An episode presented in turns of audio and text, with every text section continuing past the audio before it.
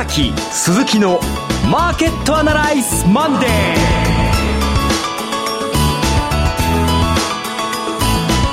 皆さんこんにちは。アシスタントの櫻井彩子です。ここからの時間は岡崎鈴木のマーケットアナライズマンデーをお送りしていきます。パーソナリティは金融ストラテジストの岡崎良介さん。岡崎です。よろしくお願いします。そして証券アナリストの鈴木一之さん。鈴木和之です。こんにちは。よろしくお願いします。さてこの時間はテレビ放送局の BS12 チャンネル12で毎週土曜朝6時15分からオンエアしている岡崎鈴木のマーケットアナライズという人気投資番組のラジオ版です。週末の海外マーケット月曜全部の市況や最新情報はもちろんのことテレビ放送では聞けないラジオならではの話など耳寄り情報満載でお届けします。はいということですがお盆休みも明けましたね。明けましてはい、はい、あのおめでとうございます。ではございませんが 本当にあの、ま、街中の空気がその綺麗になって 交通量が少し、えー、ダウンして、はい、で今日からあお盆休み明け。すごい渋滞らしいですね。ああの、もう帰省ラッシュでありましたけどね。あの先週の土曜日放映の、まあ、テレビのマーケットアナリズ番組、え私眼鏡を忘れてしまいまして。そうでしたね。完全に休みボケでしたね。完全にボケてました。朝からあのあの、ね、ななんつうかお便りいただいたりフェイスブックの書き込みでございましたが私の眼鏡は伊達眼鏡ではございません。あの遠視なもんでして、まあ、生まれつき眼鏡かけてるなんていう調子ではあるんですが、まあ、時々こんな調子で忘れてしまったりします。でもあの遠視遠視近視両方なんですか？あの、えー、遠視プラス今や老眼です がぼちぼち入ってまいりました。いや悪いことしてなと思うのはねあのこの間の土曜日の番組でね、はい、鈴木さんにさてこの中でどれが一番あの割安でしょう割高でしょうってこと言ったんです。鈴木さんあんまりよく見えてなかった。見えてなかったですね。おそらく見えていてもあんまりうまく答えられなかったと思うんです失礼しました。まあまあそんな感じでね、今日はもう大丈夫ですね、うん、大丈夫です。バッチリ眼鏡をして、はい、ねはい、さあそして、えー、この番組のブラ、えー、ブログのコメント欄がオープンしております。はい。なので、えー、ご質問それからご意見ご感想ありましたら番組ホームページ右側のボタンからどうぞ。あそれも今でもどんどん入るんですか？はい大丈夫ですのでぜひ、はい、聞きながら何か質問ありましたらはいお願いします。今見れるんですか？これ。これちょっと早速操作してみます、ね、あじゃあ続けてください、はい、それではいきますね、はい、えー、はいということでこの番組は株三六五の豊か商事の提供でお送りします。今週のストラテジー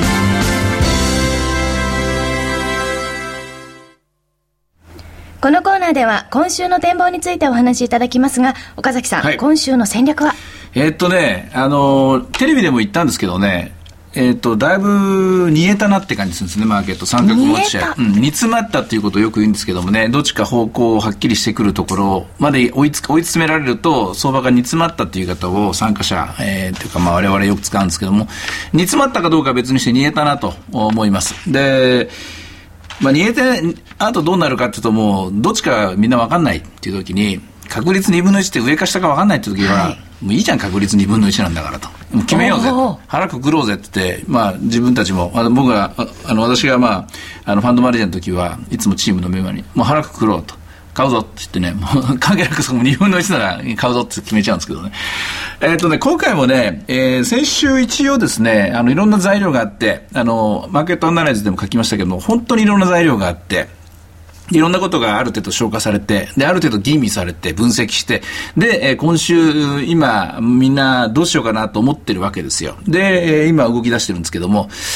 まあ、買ってっていいと思いますね。買いだと思います。あの、まあ、本当にあの、株式市場関係者、要に証券サイドの人たちは、私もそうなんですけど、煮詰まった。ということは先ほどのよく使うんですよね。で、煮詰まって、どっちか上か下かに動く直前は、じーっと見てるんです。えあの動いてからじゃあどうしようかな、ほらほら動いたろ、上 に上がったろ、下がったろってことを言い始めたりするんですが、ファンドマネージャー、これ証券サイドとはまたちょっと違う、同じものを見てるんですが、そのバイサイドの岡崎さんは、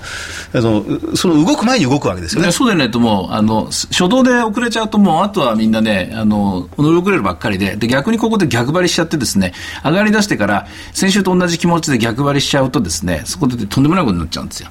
ですので、もう2分の1まで来たら、うん、腹決めよう。っていうのがもう最後最後の一言一番大事なところですね。あの万が一下がっちゃった場合ってその時の姿勢ってどうすればいいんですか、うん、その時考えればいいですよ。あその時に考える。こいつらだけどその万が一とか、悪いシナリオって考えちゃ動けないでしょ？はい動けないです、最初動く時っていうのはいい方向っていうかこっちだって見えてる方向にまず行ってみて当然間違うこともあるんですよ、はい、間違うこともあるんだけども、えー、もう2分の1五分五分だと思ったらやっぱり長いトレンドって言いますかね。ここまで半年前1年前と比べてどうなんだと。じゃあそのトレンドに、えー、取り進め進んでいこうっていう具合にまあ大体普通決めますね、うんうん、で今週はまあそういう展開じゃないかなと思いますね、はい、あのまあ、先週は戻り売りという状況ではあったんですが、うん、えー、今週はもう完全に、まあ、煮詰まったを通り越して逃げたと。逃げたと思いますね、うん、先先週が戻りいや先週買いだったのかな？先週買いだった先週買い、はい、先週買いで、先々週が売りでしょ？で、売って下がって買ってやや上がってまあ1万4000ぐらいまであって大体パターン見えたんで、うん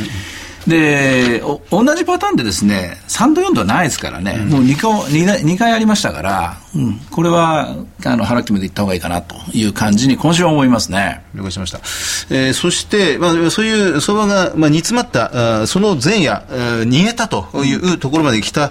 いくつかの材料、理由というのが先週、本当にたくさん出てまいりました、ね、まあ、これらをまた見ていきたいと思いますが、まずは先週の今日先週の月曜日にこの46の GDP が出まして、うん、えー、まあ、これが有名な年率2.6%、そうですね、極めて微妙な数字になってまいりました、うん、でこれで先週前半、特にこの消費税の議論というのがマーケットでも相当沸騰し始めて、うん、その規制を制するように、火曜日には日本経済新聞に法人減税、を安倍首相が、安倍総理が指示したというようなニュースになってまいりました。このあたりの動きは、どのように見たらよろしいですか、ね、えっとね、改めてですね、思い出させてくれたのが、消費税増税っていうのが決まると同時に、それのマイナスの影響をですね、打ち消すようなことをみんな考えるってことがあらかじめ決まってて、はい、まあ、補正を組むのか、えー、保持税減税なのか、それはまだ分かんないけど、何かするっていうこと、そうだそうだそうだったんだと今みんな考えてるところなんですよね。はい、で、えー、テレビで、マーケットアナリズ土曜日の放送でですね、えー、一番印象に残ってるのは矢島さんが一番最後におっしゃった言葉なんですよ。えー、消費税増税が決まると同時に日本銀行が次の大きなアクション、えー、次の大きな政策を打ち出すこと可能性が高いと、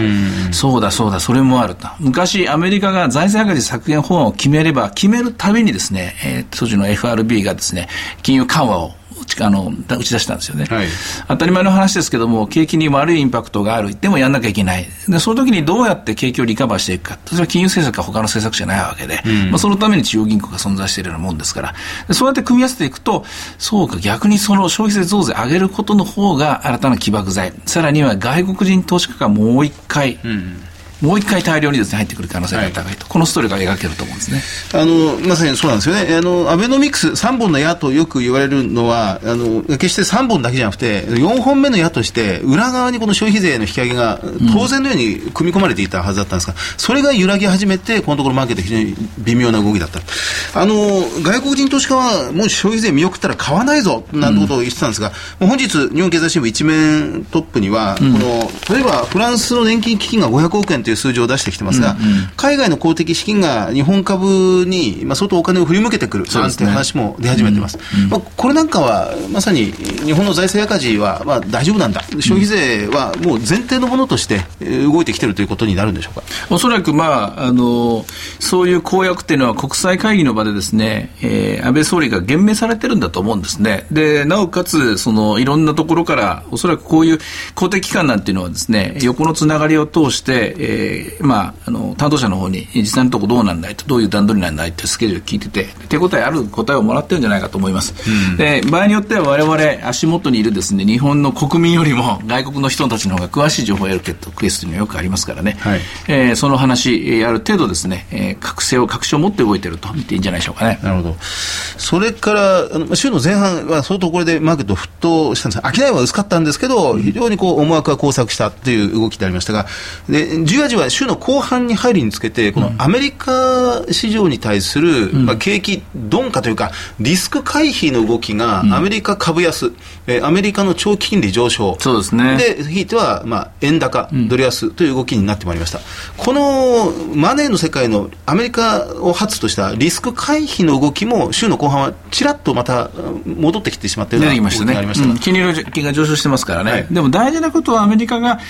えー量的緩和、えー QE3 っていうのは終わりに近づいてるっていう、これはもう紛れもない事実、はい。でその一方で日本が、まあ、いわば QE1 なわけですけど、日本はまだね、これが始まったばっかりで、でさらにこれが増幅、ブーストされる可能性があると、消費増税によってと、これが新たな期待ですから、今回の消費増税。ただ、えー前提となるのは、例えば、えー GDP がですね、マイナスだったとか、プラス1%しかなかったって言ったら、これ何もかも、えー水泡に帰してたわけなんですけれども、はい。えっ、と、だけど2.6っていうので、微妙な数字なんだけども、名目で見れば2.7で、はいで、首相の方も第一声として、これ大丈夫だと、いけるというふうに言ってくれて、ということは、この段取りが一歩進んでると。元のストーリーに戻ったと。元のシナリオに戻ったと。うんまあ、4、6月の GDP、まあ、発表された当時はあんまり良くないなということを受け止められましたが、じわじわ時間が経つにつれて、やっぱり相当立派な数字じゃないか、うんということに今、固まりつつあるようですね。それとまあ、どうですか、国民的にちょっと体感してんじゃないですか、皆さん。景気が良くなってるっていう感じを。してますよね。してますね。ええええはい。なんか街歩いていてお金を使いたいなという、はいムードがあります醸し出されているはい。あと、やっぱり夜ご飯食べに行ってもえ、満席ですね。大体どのお店もねなるほど、うんうんそうですね確かに電車の混みがい昔は、まあ、昔というかほんの23年前特に東日本大震災直後なんかはうん夜6時7時ぐらいの電車がうん普段だったらラッシュなんですよ、帰宅する人で。もうそれがもうガラガラ、で5時6時になったら一斉に帰ってしまって7時8時はもうもうラッシュは終わってしまっているような状況であったんですが最近は9時10時でも結構混んでるなと。それ以前の状況に戻ってきたようにも思いますね。えーっと今週は1週間の経済スケジュールタイムスケジュールの中で、えー8月20日火曜日に7月分の百貨店販売が出てまいります。し同じく火曜日にはコンビニ売上なんかも出てきますが、まあ、猛暑の効果もあったりなんかしてあるいはアベノミクス効果もあったりして、まあ、小売の売上高の数字というのは非常に気になるところでありますね。まあ、この辺のところが、まあ、出てくるんでしょうけど、どうでしょうね。プラスの数字で素直に動くんじゃないか、ないかと思いますけどね。6月分の百貨店販売が2桁の伸びで非常に驚くべき数字ではあったんですが、やはりそれを受けて、えーまあ、高額品好調かどうかを、まあ、見た方がいいのかもしれませんがそれともう一つ景気に関しては、中国です。中あそうそうそうそうあのまあ、先々週の金曜日なんですが中国7月分の工業生産がプラスの9.7%、で予想よりも1ポイント近く良かったもんですから、先週1週間かけて中国関連株非鉄株や鉄鋼株が随分しっかりした動きそうになりました。なんですよね。うん。中国株が、まあ、世界の、うんまあ、不安定な拡乱要因の一つでもあったんですが少し安定を取り戻してきたということもプラス材料になりそうですそうですよね。みあの、鈴木さんが MVS で取り上げてた三菱マテリアルと。そうそうそう。ん。はい。典型的な、まあ、銘柄ですよ、それね。はい。うん。はい。ではそろそろ、えー前場の指標などで見ておくものありますか？はい。あのまあ、日経平均は本当に小動き、小さい動きに終わりましたが、当初、マザーズ指数プラス2.2%、うんジャスタックは小さい動きですが、プラス0.5%、小型株が、まあ、先週厳しかった動きが、さすが反発反発に出てきてますね。うんで全体として横ばいの中、小型と、あと銘柄で発掘が行われているのと、ボラティリティが低下していると、であの健全な動きの形になっていて、決して、えー少なくとも今日おの動きとしてはですね、10 8月10 19日のお前場としてはですね、先物指導とかそういう形にはなってないですね。はい。では株365はいかがでしょうか？え現在1万3650円ですか？ですね。11時47分の数字ですね。640円から650円やりですね。で、今日は高値が694円までというような展開です。はい。以上、今週のストラテジーでした。それではここで株365の豊か商事からセミナーの情報です。えまずは岡崎さんが登壇されるセミナー2つです。1つ目は豊か商事特別経済セミナー in 横浜。タイトルは円安株高をどう見る新時代の投資戦略で講師陣は若林 FX アソシエイツ代表取締役の河合美智子さんほか岡崎さんです。はい。開催日時は9月21日土曜日12時会場12時30分開演です。会場は横浜プラザホテル桜の間。お申し込み連絡先は豊か商事横浜支店。フリーコール0120-997-624 0120-997-624です。受付時間は同日祝日を除く8時から20時。こちらの詳細はラジオ日経のマーケットアナライズマンデーホームページに掲載中のバナーをクリックしてチェックしてください。横浜の皆さん、岡崎さんのお話を直接聞けるチャンスです。ぜひご応募ください。えっとね、あの、もうここの時期で使う資料っていうのは、はい、あの今、今全面改定中なんですけども、えー、消費税増税の話を、はいえー、はっきり具体化したものをですね、うん。織り込んで作りやる作るつもりですので、はい、新しい話が皆さんにお届けできると思います。はい。さあそして2つ目です。こちらも豊か商事特別経済セミナー in 宇都宮ということでセミナータイトルも横浜と同じ円安株高をどう見る新時代の投資戦略。講師陣も同じく河合美智子さん岡崎さんです岡崎さん、こちらもまあ同じくリニューアル後の、ということで、えー、翌週の28日なんですよね、はい、あのもう本当にでも具体的な、もう秋の戦略っていうのをここでも立てたいなと思ってますので、はい、えー、宇都宮周辺の皆さん、お会いするのを楽しみにしてます。はい、こちらは、はい、開催月末です。9月28日土曜日、12時、えー、12時会場、12時30分開演です。会場は NOF 宇都宮ビル10階。お申し込み連絡先は、豊か商事宇都宮支店、フリーコール0120-997-365。0120-997-365です。受付時間は土日祝日を除く8時から20時。宇都宮北関東の皆さんもぜひ、岡崎さんの話直接聞けるチャンスですのでご応募ください。ということで、えー、株365の豊か商事からのセミナー情報でした。そしてもう一つ、BS12 チャンネル12日からの情報です。来月9月14日土曜日、東京茅場町にて無料の投資家セミナー、リアルマーケットアナライズ2013秋の陣を開催いたします。会場は東京証券会館8階ホールです。これね、あの、鈴木さんと今回といいますか、この月末に出る、はい、あの、新しい我々の初めてのね二輪三脚の共著の本。超円安時代に稼ぐ投資術。というのを、うん、ここのところをですね、はい、もっとさらに掘り下げてでさらに今動いている消費税の話とか、はい、で次の金融緩和の期待いろんなものがあると思うんですけども、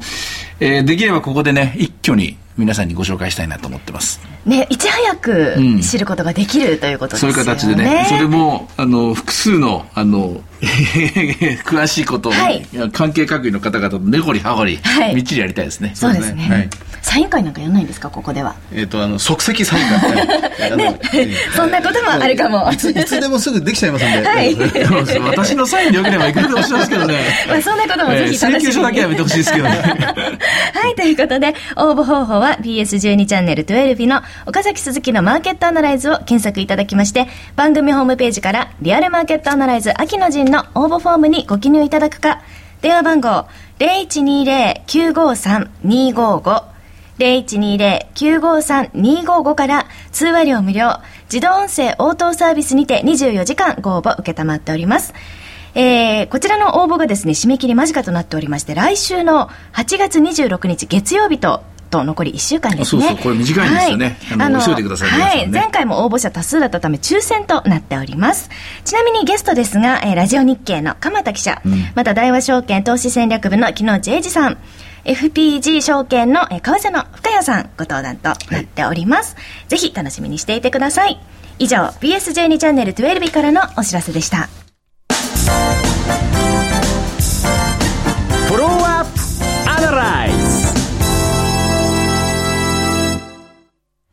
このコーナーでは先週放送の BS12 チャンネル12岡崎鈴木のマーケットアナライズについてお二人にレビューしてもらいます。はい。あの、もうとにかく、まあ、先ほどのコーナーでもありましたが、日赤基礎研究所の矢島さんにお越しいただいて、えー、チーフエコノミスト、はい、この消費税引き上げ、えー、ないしは見送りに関する徹底討論というのを行ったんですね。うん、で、まあ、その時に、先ほどご紹介ありましたように、まあ、おそらくやってくるだろう、やらないとまずいだろう。で、ややるのであれば、あのこの日銀の側面サポートというものがおそらく出てくるのではないか、というお話でありました、ね、結論としてはね。そうですね。あれはでもあの重要な要素ですね。もう一回その後あのトヨタさんあのトヨタさんじゃないあの黒田さんのあの総裁発言を読み直してみたんですけれども、はい、えー、やっぱりあの成長と経済成長と消費税と成長かな？これは両立できるっていうことをはっきりおっしゃっているので、まあ、そうするとやっぱり意味あると思うんですよね、はい、つまりあの消費増税してで、まあ、成長が追っつかなければこれ結局すべてダメな小さになっちゃうわけですからね、それに対して日本銀行が何かしなきゃいけないっていうそういうメッセージでしょうからね。こうなってくると、まあ、黒田総裁が財務省出身であるということが、非常に意味を持ってくることになるもちろんそうですね、はい、あのその辺の理屈は全部しあの、仕組みは全部分かった上でね、あの方もおっしゃってるでしょうからね、あの法人税の減税についても、まあ、お話あったんですけど、うん、こちらはどうなるんですか、ね、えー、っとね、ケースとしては考えられるんですけども、それ、最終手段かもしれませんね、その前の段階として、消費税増税と追加の量的金融緩和、でもちろん消費税増税と、それから補正予算、で補正予算もやっぱ質がありますからね、あのばらまきとこう取られかねないように質のいい予算を作っていくということ。であとはまあもう約束で歌っている住宅ローン減税とか自動車税減税ですよね。この辺のところカチッカチッってやっていくと。で国民への理解。まあ、これ、プレゼンテーションが一番大事ですからね、最終的にどういう形で首相自らですね、国民に訴えかけていくかというところが鍵になってくると思います。はいえーまあ、これが一つと、そしてもう一つ、先週のこの放送で非常に大きなあ内容となりましたのは、最低取引の説明、え第3回目。え。ええ3回でね、終わるわけないんですけれども、しかしまあ、本当に凝縮して、もう全力疾走でお伝えしたんで、どこまで、えー、皆さん理解してもらえたか、あの、難しいと思うんですけども、またやります。どっかまた最低取引というものが大きくクローズアップされたりとかね。はい、これはまあ、あの、また新しい角度から質問が来たときに、答えなきゃいけないときにまたやろうと思うんですけども、大事なことは、まあ、あの、いろいろ難しいこと言いましたけども、ああいう仕組みで世の中は動いていると。うん、で、さらに、ああいう仕組みに振り回されないような世の中っていうのは何かっていうと、やっぱり現物株取引なんですよ。うん、現物株取引がしっかりと、えー、まあ、買いなら買い、売りなら売りで、現物株が主導する展開になっていくと、あの、最低取引のことにそんなにですね、神経質になる必要はないんですよね。自分はあの現物しかやらないからそれだけ見てればいいっていうことじゃないんだなっていうのはこの3回を通してすごくわかります。そうなんですよね、うん、そこなんですよ。ああいうことってああいうことって何っていう方もいらっしゃる。確かに。合成先物、うん、あの私は最低取引といえば日経225の先物価格と、うん、日経225の現物価格のこの差開き具合、うん、スプレッドばっかりこう追いかけていたんですが、うん、これはまだまだ目に見える氷山の一角であってそう目に見えない部分の先物価格っていうのが何通りもある、うん、その通りです。それがあの番組内に説明した合成先物っていうそうなんですよ、えー、コールオプションとプットオプションを組み合わせて、えー、先物のようなものを作り上げてしまう。そうです機関投資家がたくさんいるということなんですね。昨日のトヨタと今日のトヨタの業績にどこに変化があると別に変化はないんだけどもそのトヨタを取り巻く環境であるとかトヨタが属している我が国日本という国の環境であるとか、えー、あるいは金融政策であるとか世界の株式市場いろんなものが、えー、作用反作用があってですね株式市場が動いている。その影響を及ぼされるのがですね先物なんだけどもこの先物の力によってトヨタの株が動いてしまうと。でトヨタに本当にですね業績に強いものがあったりとかあるいは日本国のこの企業にものすごい確信があるならばば現物株でそのまままっすぐ動いていけばいいんだけどもそこにはいろんなまああの